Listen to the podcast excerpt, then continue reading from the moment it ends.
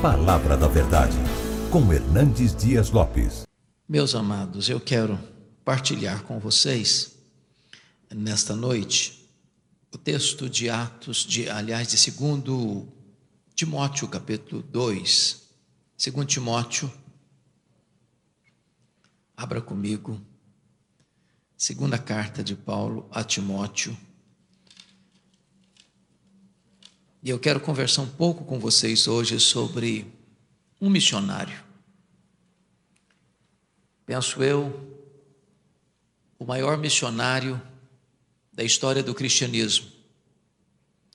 Aquele que foi certamente o maior evangelista, maior teólogo, maior plantador de igrejas da história, aquele que foi o maior escritor do Novo Testamento, porque dos 27 livros do Novo Testamento ele escreveu 13. E a vida desse homem, ao longo destes 20 séculos de cristianismo, tem inspirado, motivado, encorajado tantos missionários a se doarem e a fazerem a obra de Deus com abnegação, com denodo, no poder do Espírito Santo. Então, a sua Bíblia aberta comigo em 2 Timóteo 4, 6 a 18.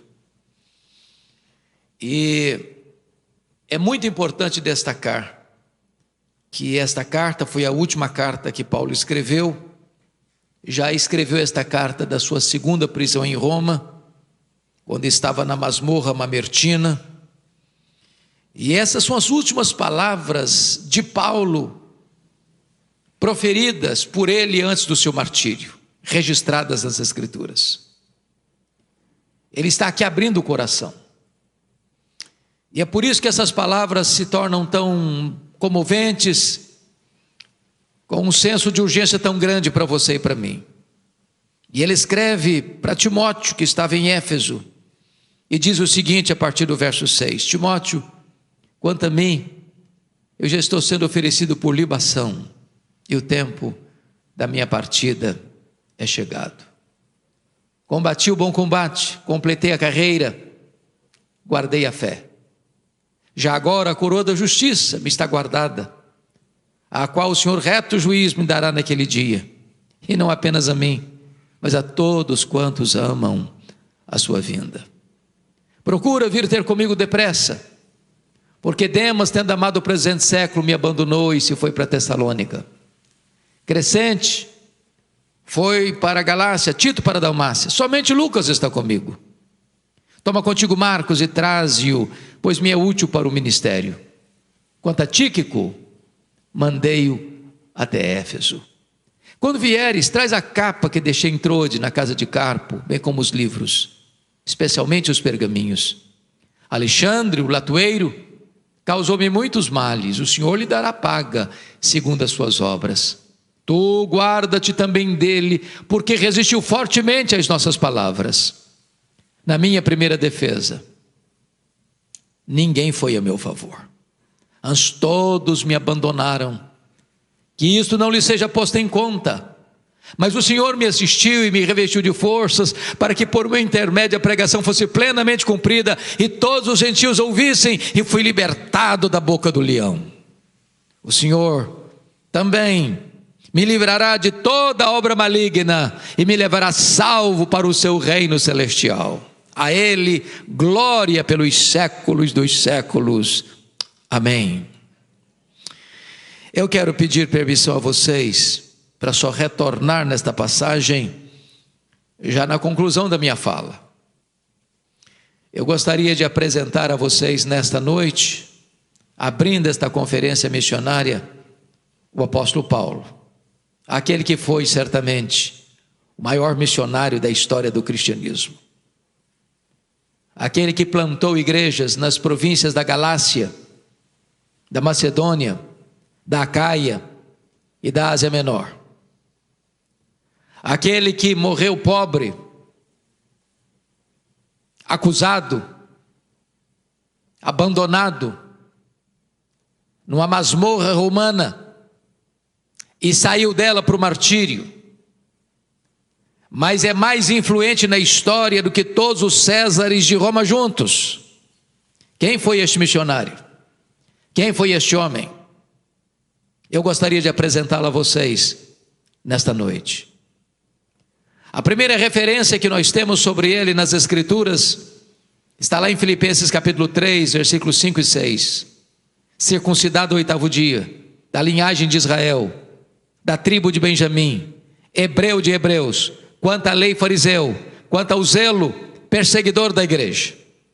Ele era uma espécie de judeu puro sangue, uma das mais importantes tribos de Israel.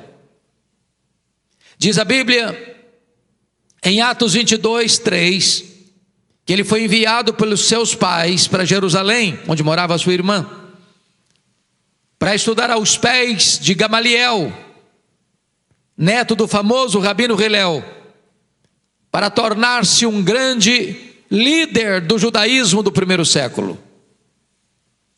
De acordo com Gálatas 1,14, ele tornou-se um estudante excepcional, distinto dos demais, por causa do zelo que ele tinha pela tradição de seus pais.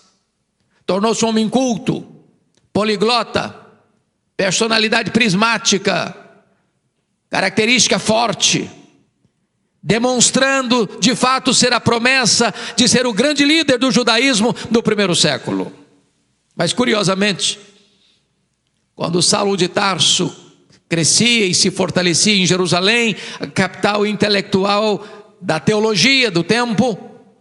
Um outro rabino crescia em Israel, não na decantada Jerusalém, não perlustrando os bancos de uma academia teológica, mas numa carpintaria, com as mãos calejadas na urdidura da luta. O rabino da Galileia, aos 30 anos de idade, vai ao Jordão, é batizado por João Batista, e dá início ao seu ministério. Diz a Bíblia que ele não pregava como os escribas e fariseus, mas pregava como quem tinha autoridade. Os cegos viam, os surdos ouviam, os mudos falavam, os coxos andavam, os leprosos eram purificados, os cativos eram libertos e os mortos ressuscitavam. E a todos ele anunciava o evangelho do reino. Diz a Bíblia que isso provoca inveja, ciúmes no sinédrio judaico. Escalam os fariseus, os escribas, para vigiá-lo, para caçá-lo, para perturbá-lo, para acusá-lo. Então, estrategicamente, na chamada festa da Páscoa, contratam testemunhas falsas para acusá-lo, acusam-no, levam-no ao pretório romano vociferam diante do governador. E então o governador o condena à pena e pena de morte, à pena de morte de cruz. Crucificam-no, sepultam-no para alívio do sinédrio judaico. Entretanto, no primeiro dia da semana seguinte, um fato extraordinário acontece. O túmulo do Rabi da Galileia foi aberto de dentro para fora ele ressuscitou. Ele entrou nas entranhas da morte, arrancou a guilhão da morte, matou a morte e inaugurou a imortalidade. Isso foi uma bomba no arraial dos inimigos. E é nesse momento, meus irmãos, que Saulo de Tarso se levanta como, como braço de ferro do sinédrio judaico para tornar-se o mais implacável perseguidor da fé cristã e dos cristãos do primeiro século. E o Novo Testamento o apresenta de duas maneiras. Em primeiro lugar, apresenta-o como uma fera selvagem. Exatamente essa expressão que está em Atos 9, versículo 1. Ele respirava ameaças e morte contra os discípulos do Senhor. E essa palavra é a mesma palavra usada no grego para as feras selvagens que saltavam sobre a sua presa para devorá-la. Ele era uma fera selvagem. Ele mesmo se autodefiniu, lá em 1 Timóteo 1,13, como um blasfemo, insolente, perseguidor. Também se definiu em 1 Coríntios 15, 9, como o menor dos apóstolos, que nem tinha direito de ser chamado apóstolo, porque perseguiu a igreja de Deus. Está escrito em Atos capítulo 8, versículo 3, que ele assolava a igreja de Deus, entrando nas casas e arrastando homens e mulheres para lançá-los na prisão, não respeitando o domicílio doméstico. Diz Gálatas 1, versículo 13, que ele devastava a igreja de Deus.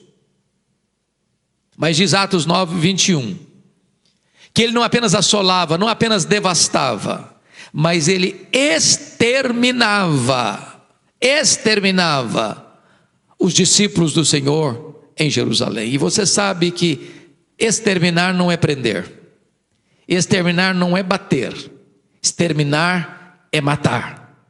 Saulo era um assassino, Saulo era uma fera selvagem. Isso fica mais claro ainda quando você examina Atos 22, 4, porque ela diz que ele perseguiu o caminho até a morte. Em outras palavras, ele não perseguiu apenas os crentes, ele perseguiu a religião dos crentes, ele perseguiu o caminho com fúria mortal. Mas Atos 26, versículo 9, diz que ele entendia que devia fazer muitas coisas contra o nome de Jesus. Em outras palavras, ele não perseguiu apenas os crentes, ele não perseguiu apenas a religião dos crentes, ele perseguiu o próprio Deus dos crentes, ele perseguiu a Jesus. Mas Atos 26, 10 diz que ele encerrou não alguns, não poucos, mas muitos dos santos em prisões, e contra esses muitos dava o seu voto quando os matavam. Ele não esteve por trás apenas da morte de Estevão. Ele era um serial killer, ele era um assassino em série, ele derramou muito sangue em Jerusalém. Mas Atos 26, 11 diz que por todas as sinagogas ele entrava e ele forçava os crentes a blasfemar. E até por cidades diferentes e longínquas, ele perseguiu os cristãos. Em outras palavras, ele não perseguiu os crentes apenas fisicamente, mas também psicologicamente. Ele entrava numa sinagoga não respeitando o lugar sagrado e dizia para os crentes assim: ou você nega Jesus ou eu te prendo, ou você nega Jesus ou eu te bato, ou você nega Jesus ou eu te mato. Ele era uma fera selvagem. Mas o Novo Testamento nos apresenta uma outra figura de Saulo ele era também um touro indomável. Esta figura está em Atos 26, 14.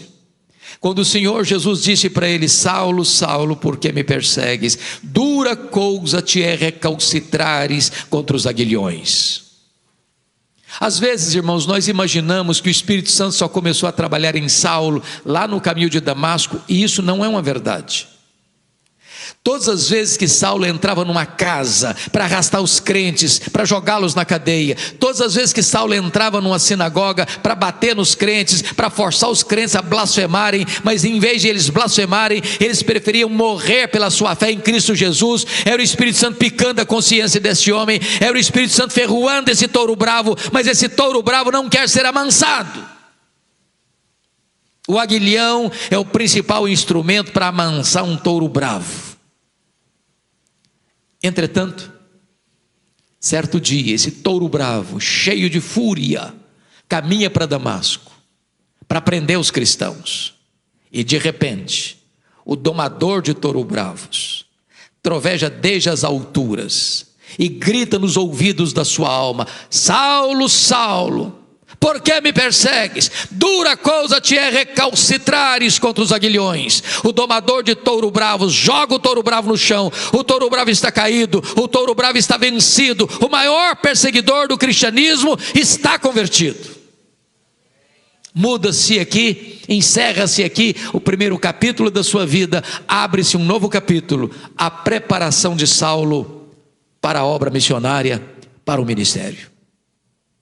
Diz a Bíblia que ele é levado cego, em virtude dessa visão, uma luz mais aurifulgente do que a luz do sol em pleno meio-dia. Ele é levado cego do caminho de Damasco para a rua direita, na casa de Judas. E lá fica três dias orando e jejuando. Quando o próprio Deus aparece para Ananias, um discípulo em Damasco, e diz: Vai à rua direita na casa de Judas, e impõe as mãos sobre Saulo, para que ele recobre a vista e fique cheio do Espírito Santo. E diz Atos 9,13 que Ananias respondeu assim: Mas Senhor, eu tenho ouvido de tanta gente quantos males tem feito este homem aos teus santos em Jerusalém. Mas o Senhor disse para Ananias: Vai, porque ele é para mim um vaso escolhido.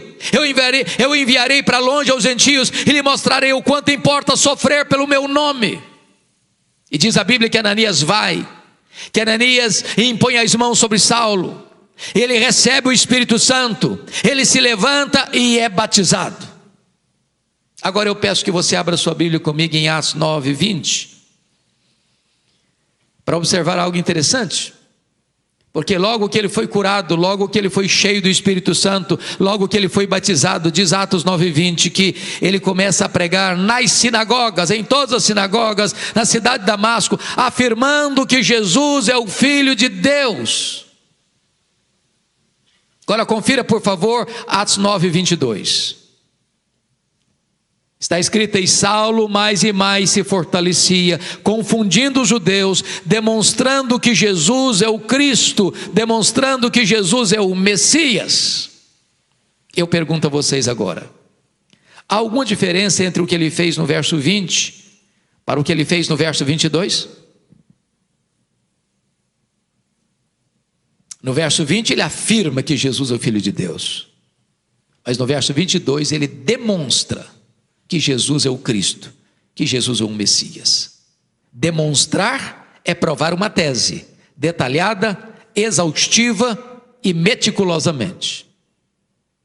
Concordo com o Dr. Ray Stedman, de saudosa memória, que há um intervalo significativo entre o verso 20 e o verso 22. Onde estava Saulo nesse intervalo? E a resposta, irmãos, não está em Atos. A resposta a esta pergunta está em Gálatas, capítulo 1, versos 15 a 18. Diz a Bíblia que logo que Saulo foi convertido em Damasco, ele não subiu para Jerusalém onde estavam os apóstolos, ele não consultou carne e sangue, mas ele foi para a região da Arábia. E ele fica lá três anos. E diz a Bíblia em Gálatas 1,18 que depois de três anos ele retorna outra vez para Damasco. A grande pergunta é o que Saulo ficou fazendo três anos na Arábia? E a resposta é um seminário intensivo com o Senhor Jesus. Se Jesus investiu três anos nos apóstolos em Israel, Jesus investe três anos em Saulo na Arábia. De tal maneira que a teologia que Paulo aprendeu, não a aprendeu como ele aprendeu as doutrinas do judaísmo aos pés de um mestre chamado Gamaliel, mas aprendeu por revelação direta e exclusiva do Senhor Jesus.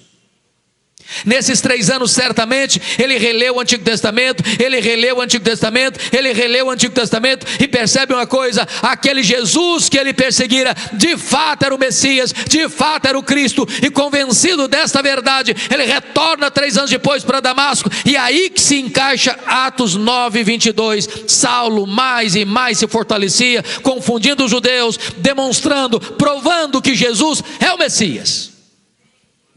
O que, que acontece? Os judeus resolvem matá-lo em Damasco.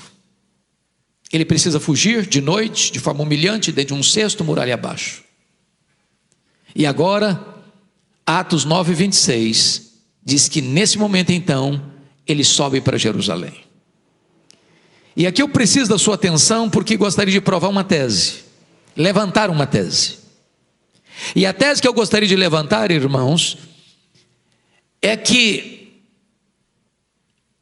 nós pensamos que Saulo foi poderosamente usado por Deus desde a sua conversão, isso não é um fato. A tese que eu gostaria de levantar é que quando Saulo, em Atos 9, 26, sobe para Jerusalém, ele não está governado pela nova aliança mas pela velha aliança. A nova aliança é uma das doutrinas mais importantes da Bíblia, que o próprio Paulo desenvolveu na sua segunda carta aos Coríntios, a partir do capítulo 2, versículo 14, quando ele diz: Graças, porém, a Deus, que em Cristo sempre nos conduz em triunfo e por meio de nós manifesta a fragrância do seu conhecimento, tanto os que são salvos como os que perdem, para, que, para, para aqueles que se perdem, para uns cheiro de morte para morte, para outros aroma de vida para vida. Mas quem, porém, é suficiente para essas coisas? A resposta fica no ar no capítulo 2, verso 16 de 2 Coríntios, e só vem no capítulo 3, versículos 4 e 5, quando diz: A nossa suficiência vem de Deus. O que era a velha aliança? Quando Moisés desceu com as tábuas da lei do Sinai, o povo disse para Moisés: Tudo que o Senhor falou, nós faremos. Pergunta: vocês fizeram? Resposta: Não. E por que não? Faltou-lhes sinceridade? Não, faltou-lhes poder. Na velha aliança tudo depende de nós, nada de Deus, mas na nova aliança tudo depende de Deus, nada de nós. Quando ele sobe para Jerusalém, ele está governado pela velha aliança, ele tinha motivos de pensar assim, e eu vou lhes dizer três razões. Primeiro, todos os apóstolos de Jesus, exceto Judas Iscariotes, que já estava morto, todos eles eram galileus, Aqui na Judéia, em Jerusalém, os galileus eram tidos como gente de segunda classe. Tanto é fato que quando aconteceu o derramamento do Espírito e a multidão se ajunta de uma forma cética, perguntando o que quer isso dizer, uns olharam e disseram assim: Ah, esquece, são galileus, estão bêbados. Saulo deve ter pensado: aqui em Jerusalém, esses galileus não vão conseguir nada, estão desqualificados. Mas ele tinha uma segunda razão. Todos os apóstolos de Jesus eram homens iletrados. Além de galileus, iletrados, na capital da teologia, na terra dos escribas, dos doutores da lei, dos fariseus, dos saduceus, do sinédrio. Terceiro, Saulo conhecia Jerusalém, Saulo foi criado em Jerusalém, Saulo conhecia ah, os, os, os, os, meandros dos corredores eclesiásticos. Ele estava dizendo o seguinte: eu tenho o melhor currículo, eu tenho o melhor perfil, eu tenho o melhor preparo, eu serei o grande líder da igreja de Jerusalém. Com essas ideias pululando na sua alma, é que ele sopra Jerusalém. Sabe o que, que acontece? Veja comigo capítulo 9, versículo 26. Quando ele chega na igreja, os discípulos não acreditavam ou não acreditaram na conversão dele. Pensaram que ele estava blefando e sabotando a fé cristã. Bater a porta da igreja na cara dele. Para quem queria ser líder, nem recebido foi. Olha comigo capítulo 9, verso 27. Barnabé o apanha, Barnabé o apresenta aos apóstolos. Os apóstolos recebem Saulo, e agora ele tem livre trânsito na igreja, agora ele entra, agora ele sai, agora ele discute com os helenistas, que são judeus nascidos fora de Israel, e diz a Bíblia que os helenistas resolvem matá-lo. E então Atos 9,30 diz que os discípulos se reuniram e disseram assim para Saulo: Saulo, você tem que ir embora da nossa igreja. Não dá para você ser nosso pastor, não, vai embora. E eu estou me dirigindo, talvez, a alguns colegas pastores aqui presentes.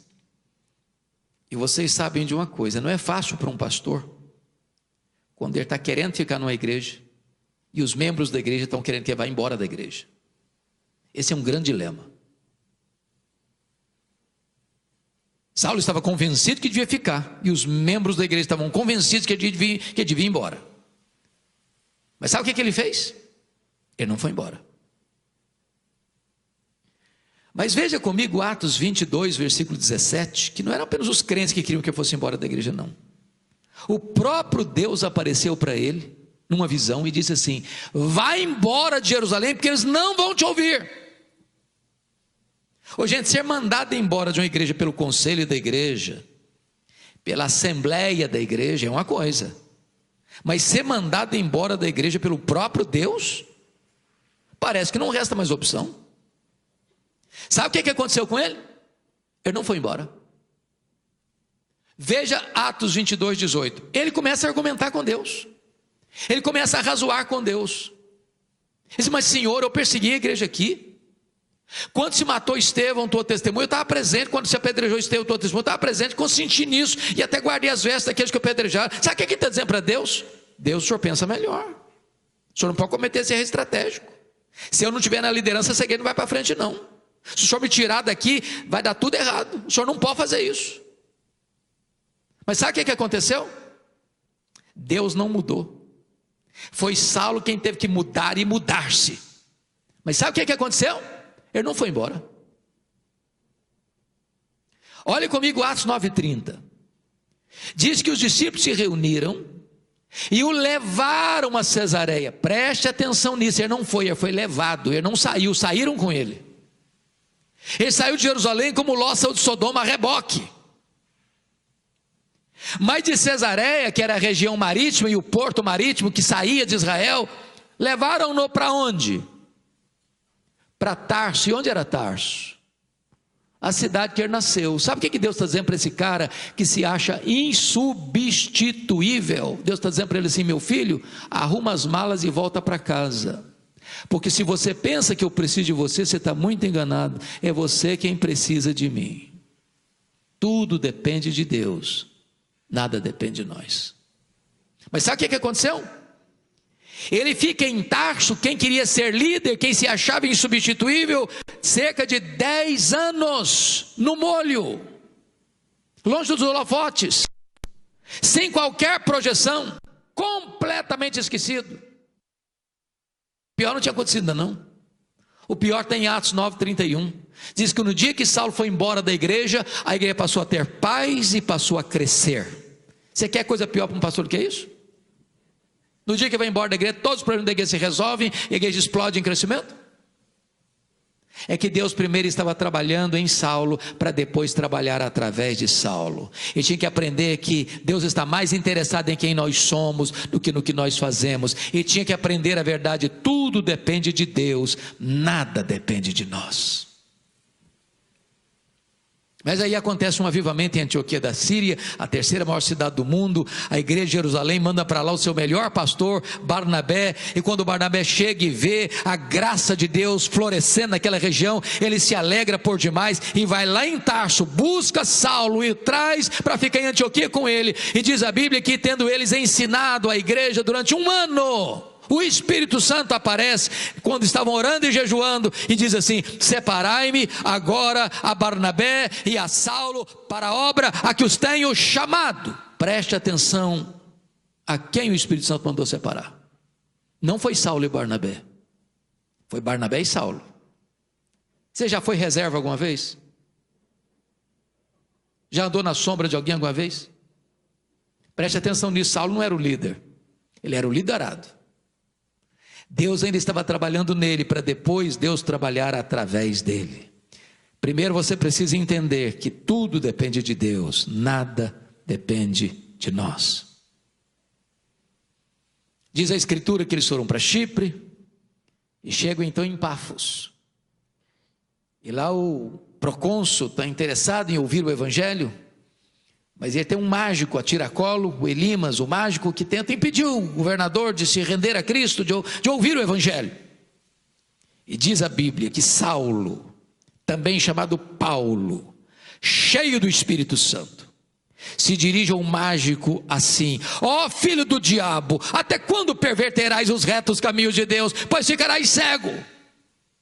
O mágico fica cego, os olhos do procônsul se abrem para a fé salvadora, e a partir daquele momento, Saulo deixa de usar o seu nome romano, o seu nome judaico Saulo, para usar o seu nome romano Paulo, e a partir dali ele vai se transformar no maior líder do cristianismo, no maior missionário da história da igreja. Sabe por quê?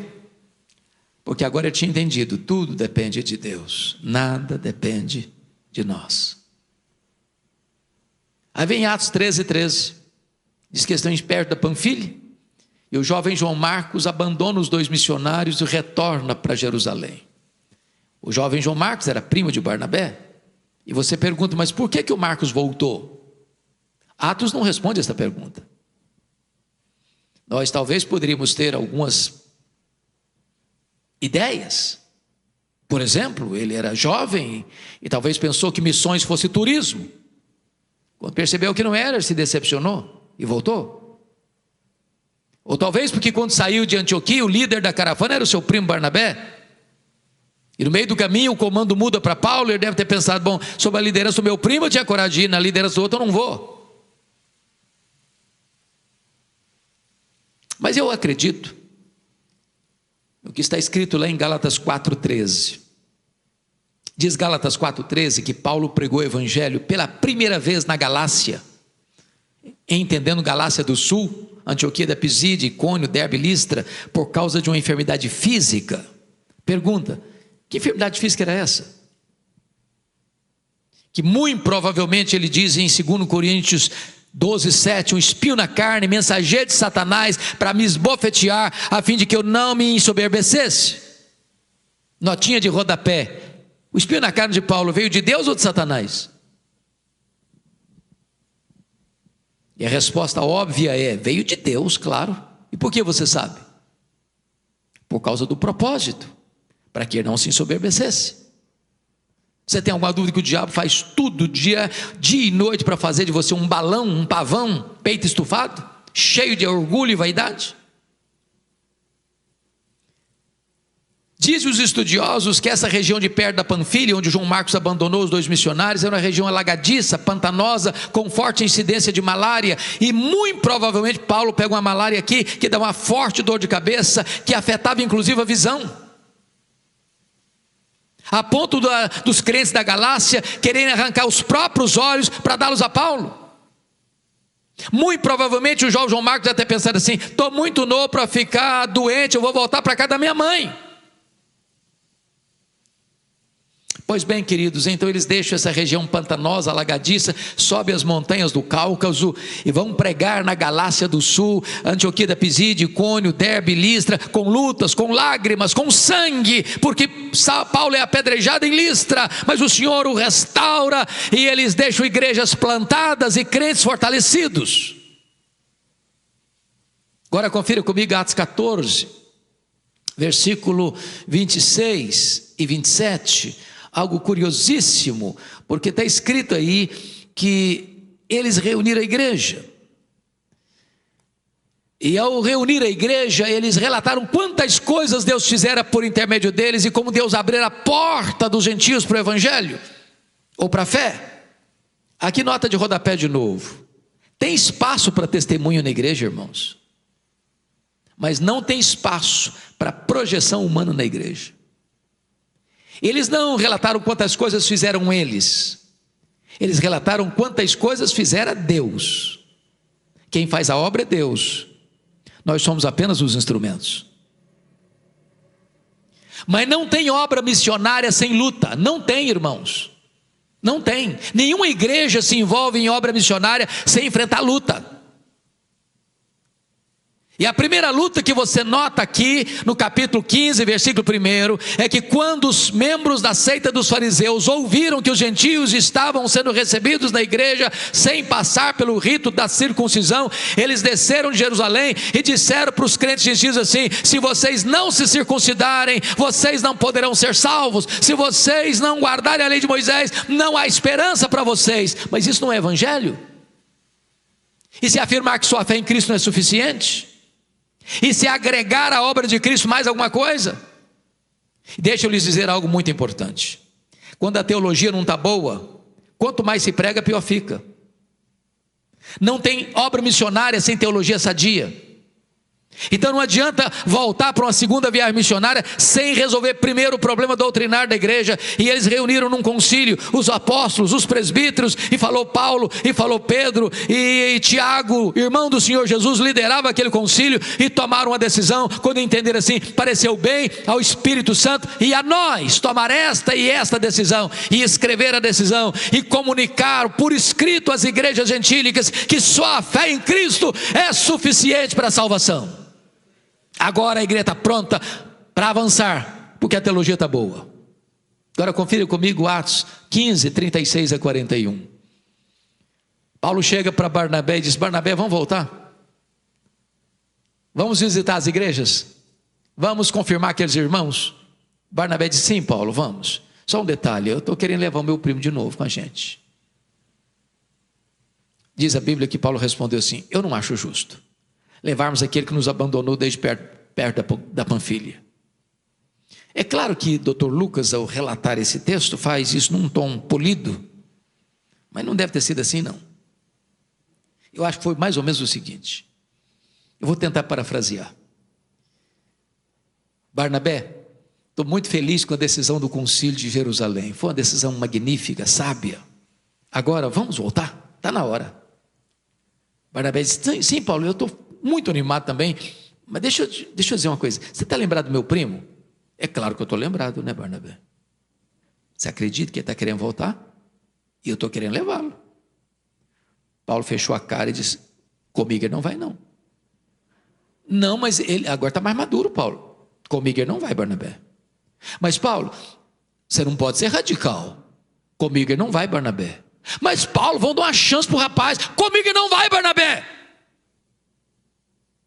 Diz a Bíblia que houve tal desavença entre Paulo e Barnabé por causa do João Marcos, que os dois não caminharam juntos mais.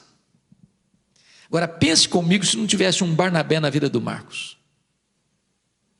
Você já foi rejeitado alguma vez?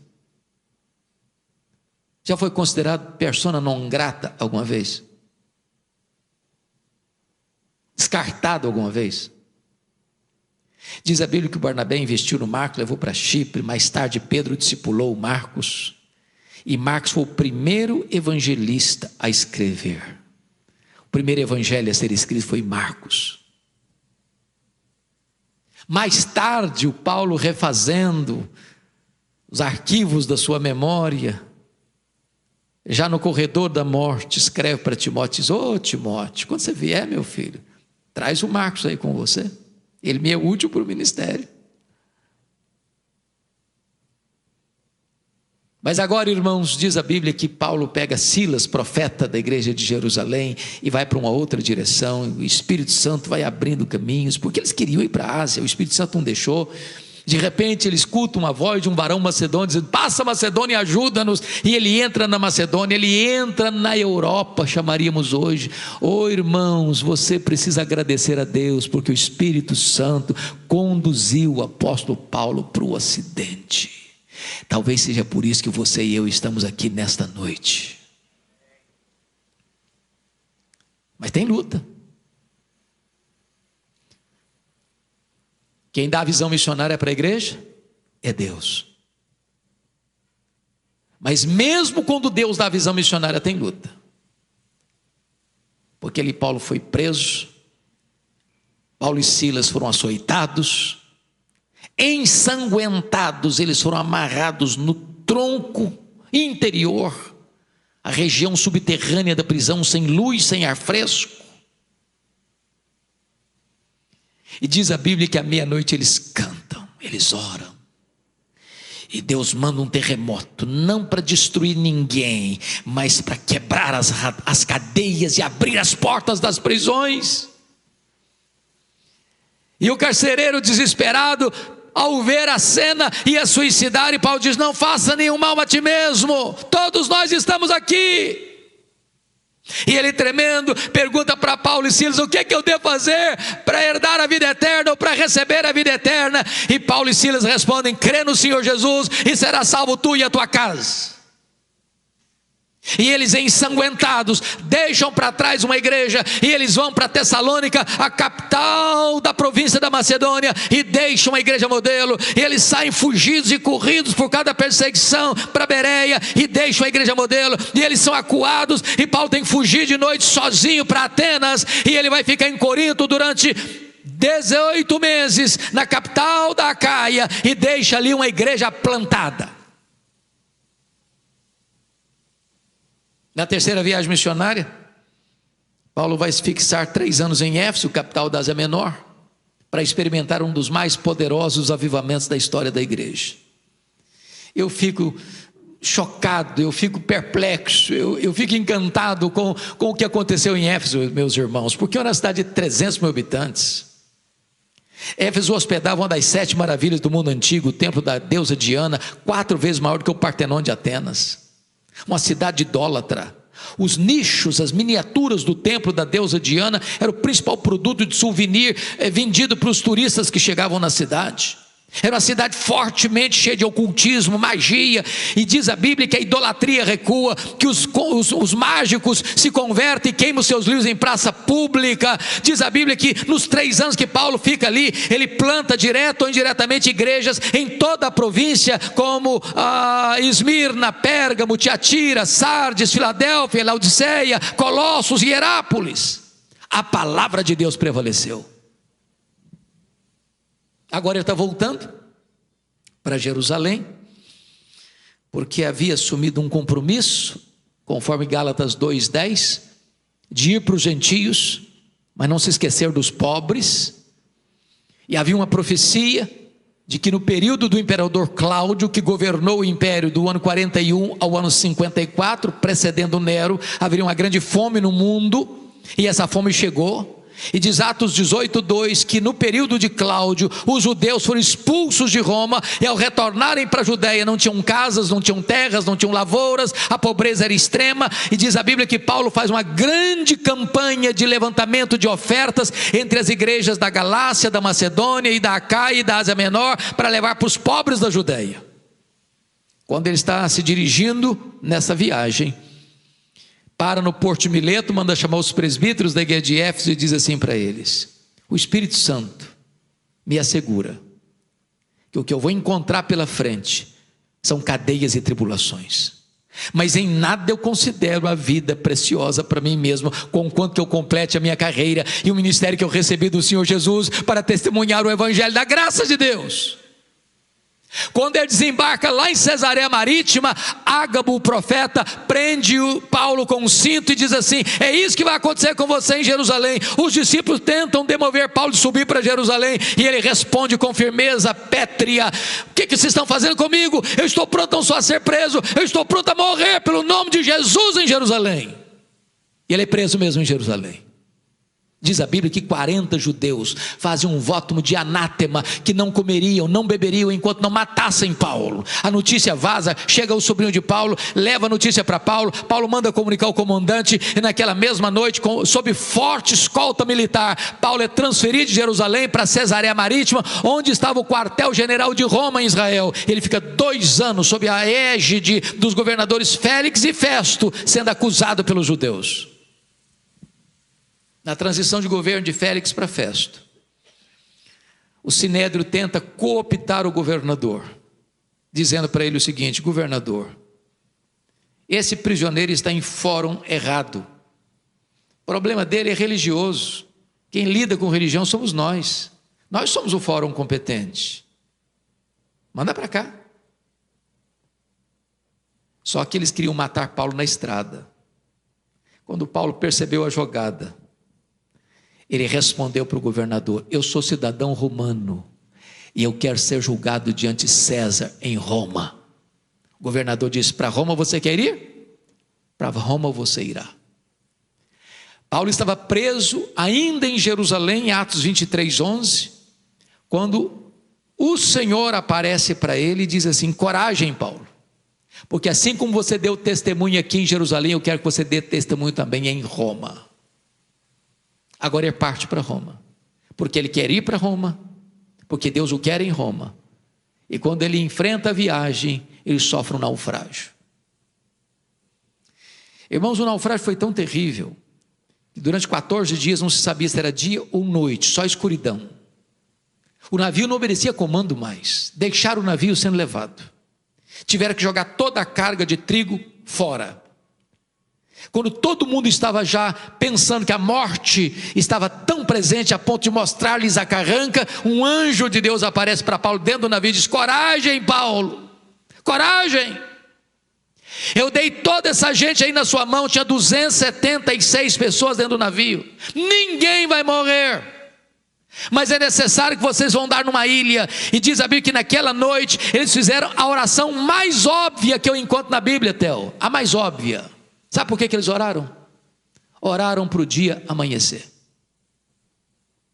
Irmão, se você orar, o dia amanhece. Se você não orar, o dia amanhece do mesmo jeito. Mas tem hora que a escuridão é tão grande que você geme e chora e diz: Senhor, está na hora de amanhecer. Quando o dia amanheceu, eles avistaram a ilha de Malta. O navio foi todo despedaçado. Todos eles foram salvos. Quando eles chegam na ilha de Malta, os bárbaros que não falavam grego fizeram uma grande fogueira, porque estava chovendo, fazia muito frio, era inverno.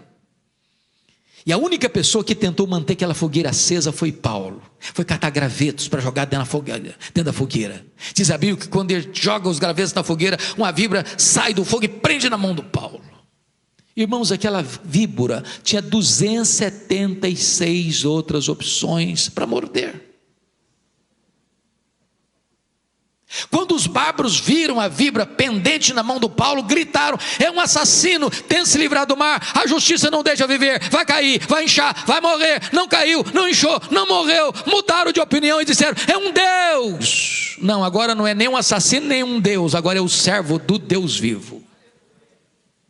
Na verdade, não foi a tempestade que levou Paulo para ele de Malta, foi a mão da providência divina, porque o pai do prefeito estava doente, ele orou por ele, ele foi curado, os demais enfermos vieram, Paulo orou por eles, eles foram curados, e depois dos três meses de inverno, enviaram Paulo com todas as suas necessidades supridas para a cidade de Roma.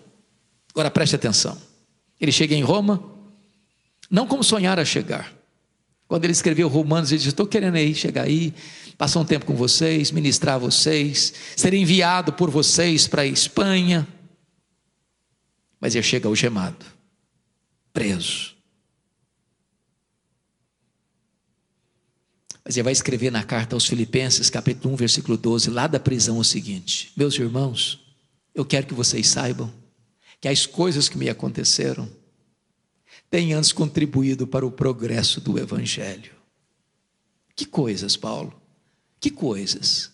Ele poderia fazer um resumo para nós e dizer o seguinte: eu fui perseguido em Damasco, eu fui rejeitado em Jerusalém, eu fui esquecido em Tarso, eu fui apedrejado em Listra, eu fui açoitado em Filipos, eu fui escorraçado em Tessalônica, eu fui enxotado de Bereia, eu fui chamado de tagarela em Atenas, eu fui chamado de impostor em Corinto, eu enfrentei feras em Éfeso, eu fui preso em Jerusalém, eu fui acusado em Cesareia, eu enfrentei um naufrágio para Roma, eu fui picado por uma cobra em Malta, eu cheguei em Roma preso e algemado, mas eu quero que vocês saibam que as coisas que me aconteceram têm antes contribuído para o progresso do Evangelho. Esse homem não crê em acaso, esse homem não crê em sorte, esse homem não crê em determinismo cego, esse homem não crê em olho gordo, esse homem sabe que a mão de Deus dirige o seu destino. E ele vai dizer, porque ele estava preso em Roma, três coisas aconteceram. Primeiro, a igreja foi mais encorajada a pregar. Eu fico imaginando os membros da igreja de Roma, olhando para Paulo preso, trabalhando, dando mais fruto que eles lá fora. Eles se mexeram. Não é possível. Esse cara preso não pode trabalhar mais que a gente, não pode ganhar mais pessoas para Cristo que nós. Vamos nos mexer. Há um método de crescimento de igreja, irmãos, dizem que é o infalível. Eu não gosto muito dele, mas dizem que é batata, maravilhoso. E Ray Stedman diz isso. Você quer ver a igreja crescer? Você quer ver a igreja avançar na obra missionária? Bote os pastores na cadeia e a igreja vai se mexer. Segunda coisa que aconteceu. Ele diz: toda a guarda pretoriana tomou conhecimento das minhas, tomou conhecimento das minhas cadeias em Cristo. Sabe o que ele está dizendo? Porque ele estava preso sob a égide do imperador, era necessário que um soldado da guarda pretoriana estivesse algemado com ele em três turnos por dia. Mas quem era a guarda pretoriana? Era a guarda de elite do imperador. Eram soldados da mais alta patente. Aliás, eram 16 mil soldados de escola, gente que tinha influência no império. Se Paulo estivesse solto, ele jamais teria acesso à elite de Roma. Pois bem, Nero não sabia mas Deus o havia constituído em presidente das missões estrangeiras do império. Porque colocaram lá dentro do palácio o maior missionário da igreja e diante dele o seu auditório. Quando Paulo termina sua carta aos Filipenses, capítulo 4, verso 22, ele diz: Os santos vos saúdam, especialmente os da casa de César. Preste atenção nisso, você não é missionário quando você sai do Brasil e vai para a África, vai para a Europa, vai para a Ásia, vai para a Oceania. Você é missionário onde você está, na sua casa, na sua empresa, na sua faculdade, na sua loja, no seu hospital, no seu comércio, na sua indústria, na sua vizinhança. Mas em terceiro lugar, porque ele estava preso. Ele não podia visitar as igrejas. O que, é que ele fez? Começou a escrever cartas. As cartas da primeira prisão. Efésios, Filipenses, Colossenses, Filemão. Pense nisso, se Paulo estivesse solto, muito provavelmente nós não teríamos essas joias na nossa Bíblia. Quando você pensa que a sua vida está de ponta cabeça, na verdade Deus está escrevendo o capítulo mais emocionante da sua história. Pois bem, irmãos, dessa primeira prisão ele orou para sair, ele pediu oração para sair e saiu. Mas não saiu para se aposentar. Não saiu para vestir um pijama. Não saiu para deitar numa cadeira de balanço. Não tem aposentadoria no reino de Deus. Enquanto tiver um fiapo de vida em você, enquanto tiver fôlego nos seus pulmões, você não pode parar de fazer a obra de Deus.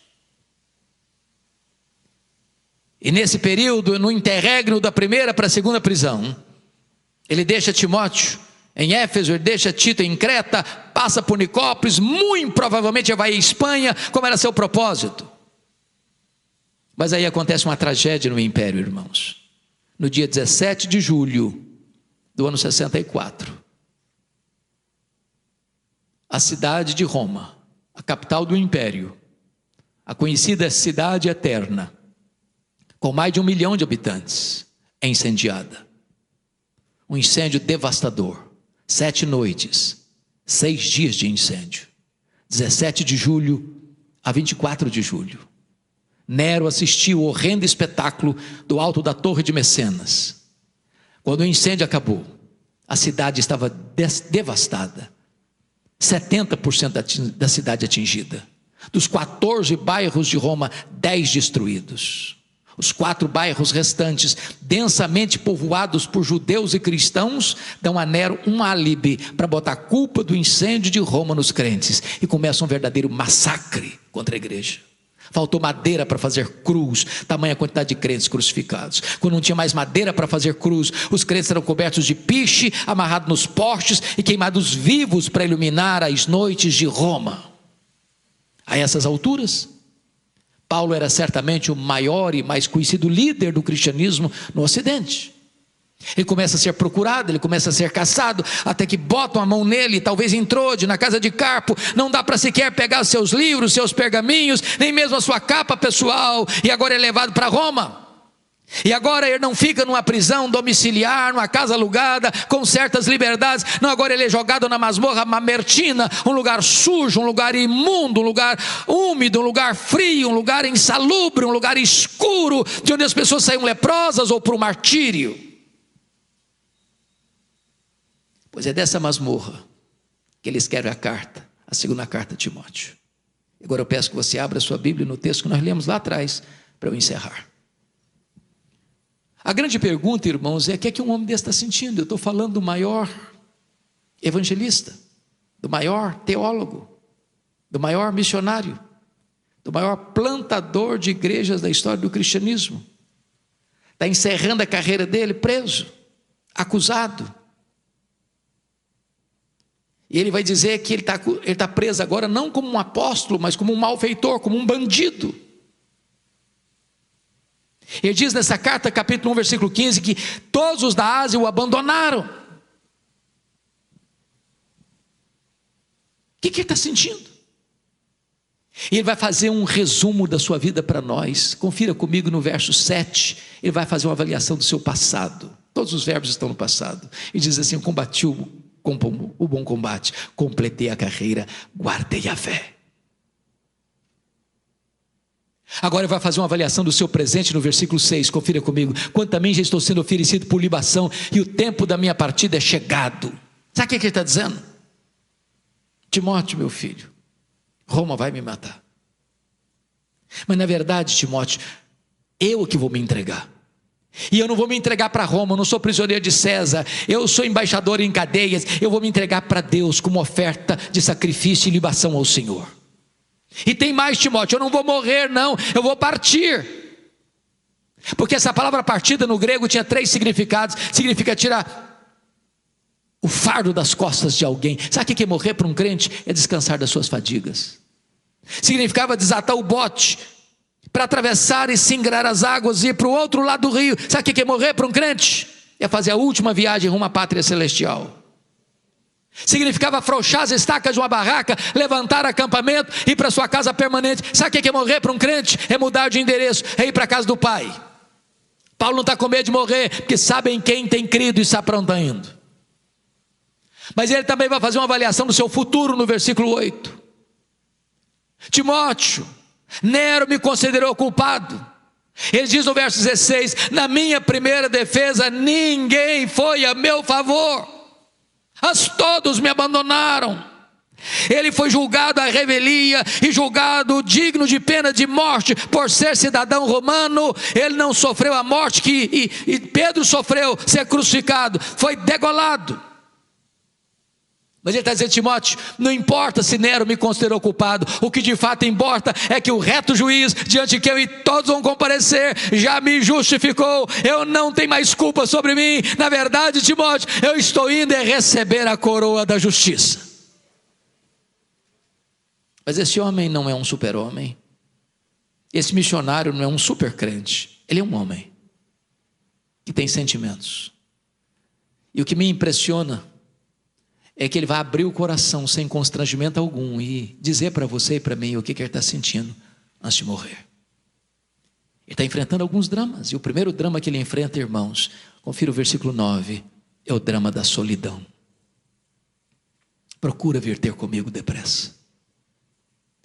Oh, como é bom você ter um amigo, amigo do peito, para quem você pode dizer assim: corra para cá, venha depressa. Eu preciso de um ombro. Eu preciso de um amigo. Amigo é aquele que confronta você em particular e defende você em público. Amigo é aquele que chega quando todos já foram embora. Gente precisa de Deus, mas gente precisa de gente. O segundo drama que ele enfrenta está no versículo 10. É o drama do abandono, porque Demas, tendo amado o presente século, me abandonou. Não é fácil ser abandonado. Não é fácil ser abandonado no final da vida. Não é fácil ser abandonado por quem você amou e investiu. Não é fácil ser abandonado quando você mais precisa de ajuda. O terceiro drama que ele está enfrentando, meus amados irmãos, é o drama das privações. Olha o verso 13 comigo. Ele está enfrentando três privações. Ele está enfrentando privação emocional. Ele precisa de gente. Ele está enfrentando privação mental. Ele precisa de livro. Paulo me impressiona porque ele está morrendo e quer estudar mais. Tem gente que vive a vida inteira e não estuda nada. E em terceiro lugar, está enfrentando privações físicas. Estou falando do maior missionário da história da igreja. Não tem uma capa velha para usar na chegada do inverno. E tantas vezes você e eu murmuramos, tendo casa para morar, tendo cama para dormir, tendo roupa para vestir, tendo comida sobre a mesa. Mas ele está enfrentando o drama da traição. Alexandre Latueiro causou-me muitos males. Finalmente ele está enfrentando o drama da ingratidão. Na minha primeira defesa, ninguém foi a meu favor. O que me consola nesse texto é o que está escrito no versículo 17. Aí estão das mais poderosas conjunções adversativas da Bíblia. Na minha primeira defesa, ninguém foi ao meu favor, todos me abandonaram, mas o Senhor me assistiu e me revestiu de forças. Bendito seja Deus. Pode faltar para você o apoio dos homens, mas não lhe faltará o apoio de Deus. Pode lhe faltar o apoio da terra, mas não lhe faltará o apoio do céu.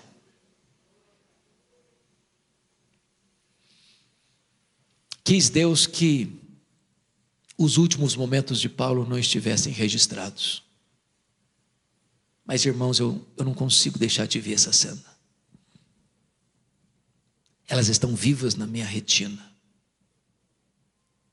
Houve um dia em que o carrasco, talvez o próprio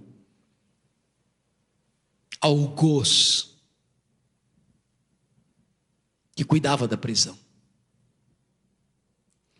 recebe na sua mesa o veredito de que um prisioneiro devia ser executado naquele dia.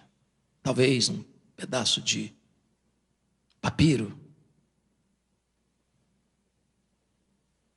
Eu imagino esse carrasco insensível, acostumado com a morte, com execuções cruéis, se levantando da sua cadeira, pegando um pesado molho de chaves numa mão, uma tocha de fogo na outra mão, eu imagino esse homem com passadas largas e pesadas, naquele corredor escuro, sombrio, frio.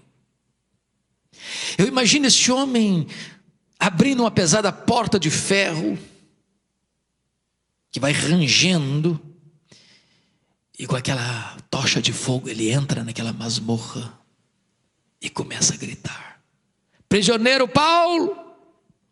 Prisioneiro Paulo! Prisioneiro Paulo! E lá no fundo da masmorra, o velho responde: Sou eu! Eu estou aqui! Ele é acorrentado, ele é retirado da masmorra, ele atravessa os corredores escuros e frios, é levado para o local da execução. E provavelmente, por ser o prisioneiro mais conhecido de Roma, acusado do crime mais grave de Roma.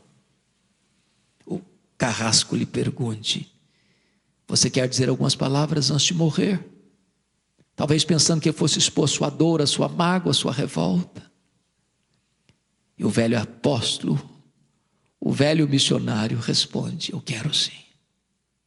Talvez nesse momento, ele erguesse os olhos aos céus para dizer a ele: ao Senhor Jesus. Glória pelos séculos dos séculos. Amém. Botou a cabeça no cepo. A espada de Roma tosou-lhe a cabeça. Cabeça para um lado, corpo para o outro. Tombou na terra como um mártir.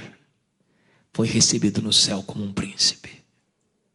É este missionário que diz para você e para mim: Sede meus imitadores, como eu sou de Cristo.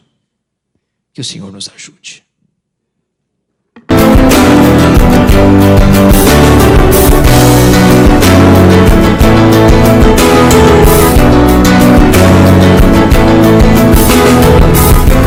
Palavra da Verdade, com Hernandes Dias Lopes.